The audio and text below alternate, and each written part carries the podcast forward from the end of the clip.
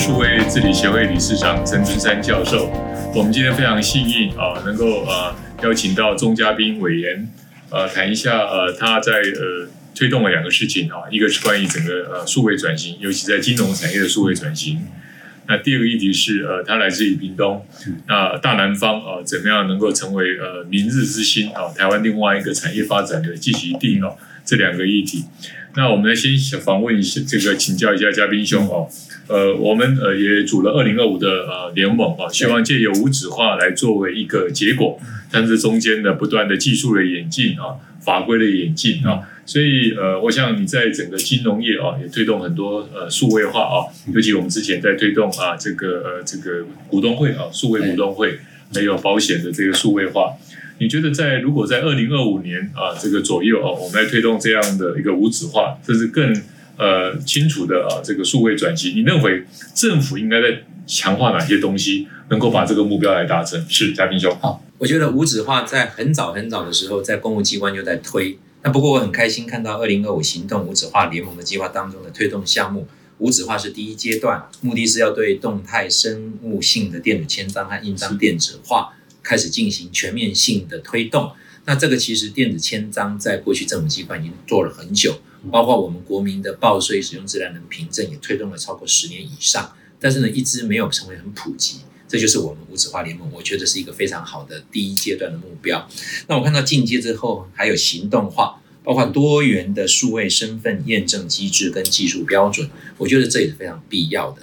因为未来的人类跟人类在互动，在虚拟的世界，你只是一连串的一个数字号码啊。那这个时候呢，怎么证明本人本意？这个会是行动化，再配合我们数位跟未来的生社会生活的转变有关。那最后就是最后就最高的就是数位化了，包括我这边看到的电子文件格式的标准化、即时化跟数据化。那我想就呼应了第一阶段的无纸化，因为纸张是人类文明一个非常重要的发明跟承载。但是呢，纸张它始终就是它会有它的资料的局限性跟保存的问题。但是如果透过了数位化的过程，再加上行动科技的发达，后面的行动化跟数位化会大大的改变我们任何的呃，不管是知识或是我们的文我们的本人的我们个人的一些意识的表达，就不用是表达在纸张上，是可以用数位的方式来传输。所以我觉得第一阶段现在政府要做的大概。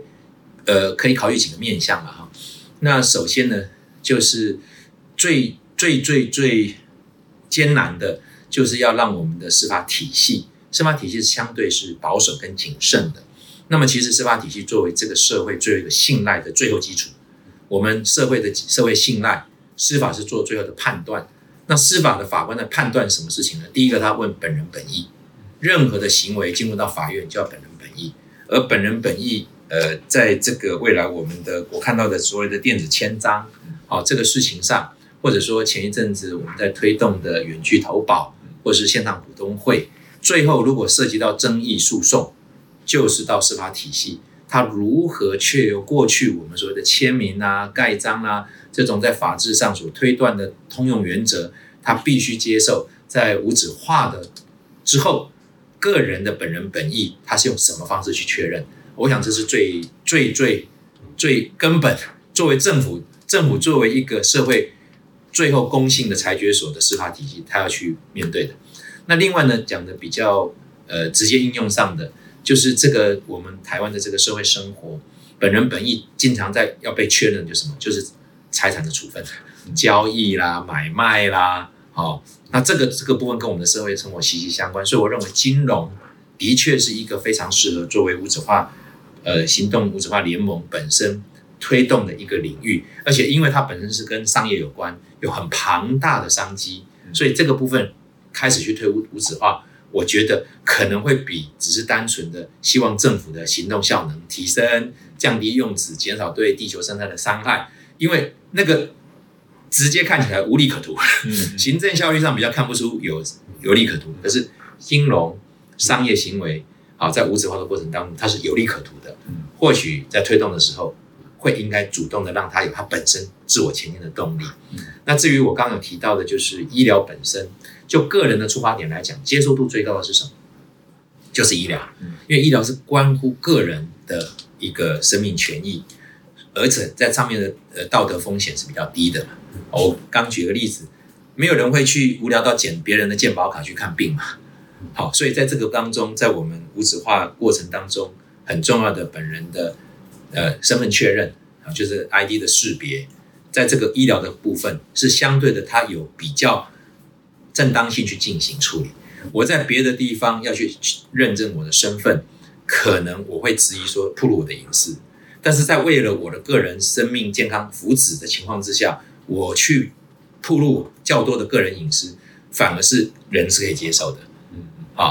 这个所以我是觉得说，呃，在我的生活当中，举个例子哈，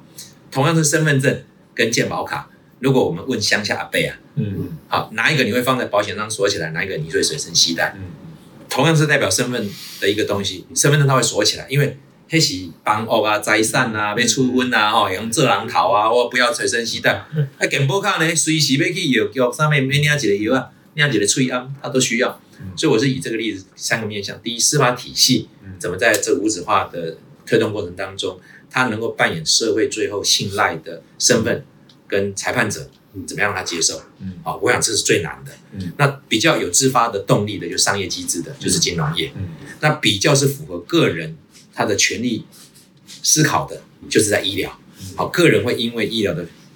呃个人的这个目的，他会接受在这个医疗上面要推无纸化，个人接受度很高。所以我是从这三个面向来谈，最保守的，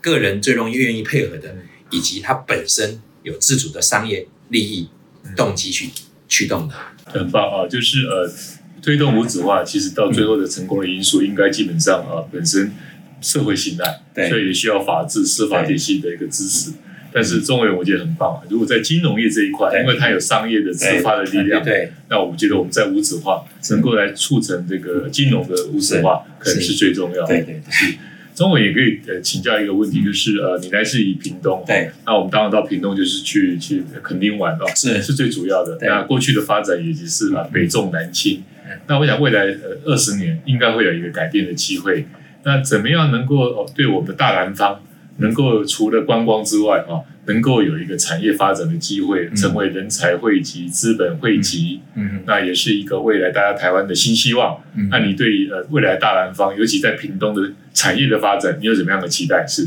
其实很有趣的是说，台湾哈作为一个海洋国家，作为一个岛，嗯，其实我们没有太多的天然资源，嗯，可是台湾发展最好的地方，几乎都不是靠天然资源，都是靠人力、脑力资源，都是靠，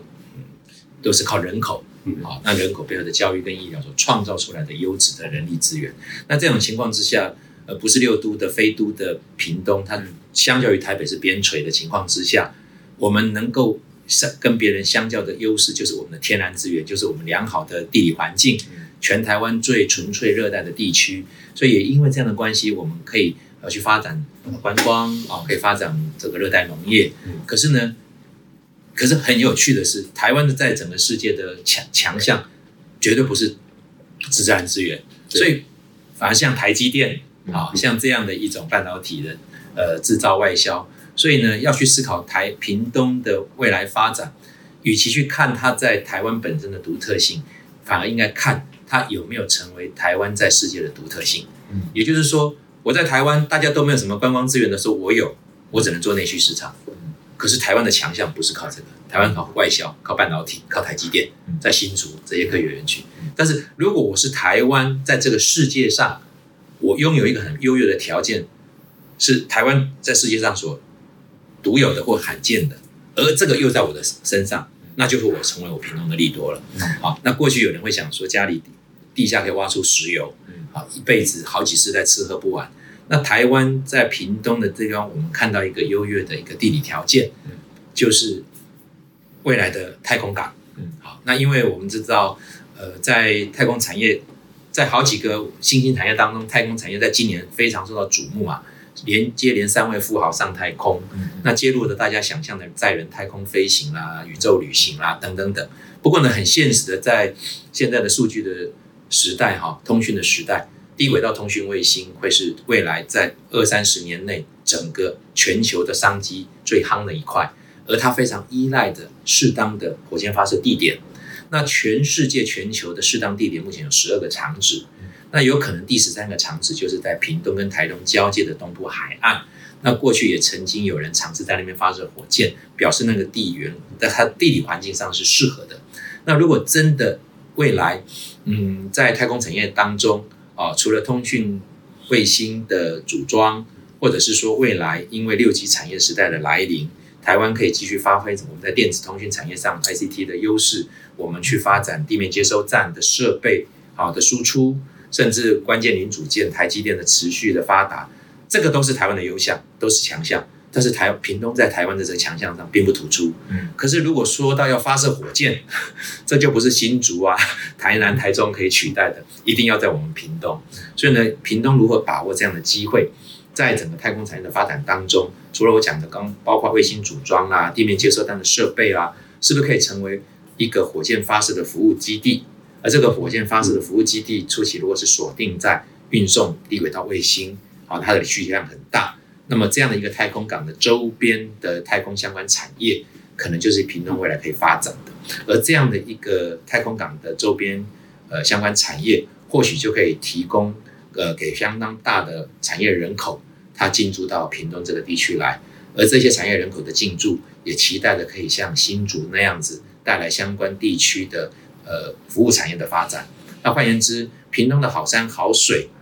未来不只是服务给观光客啊，屏东的地方政府在好山好水的条件之下，为未来太空产业所进驻的产业人口营造一个啊高高品质的生活环境，那么他们所带来的庞大的消费力跟市场，那么也可以让屏东的健康农业跟呃旅游观光得到一个基基本的市场支撑，甚至呢可以让我们这两个产业啊，就是观光产业跟健康农业呢，得到一个更高品质的定位。好，那这样子的话，台屏东在不管在台湾的内需市场上，透过农业或观光去吸引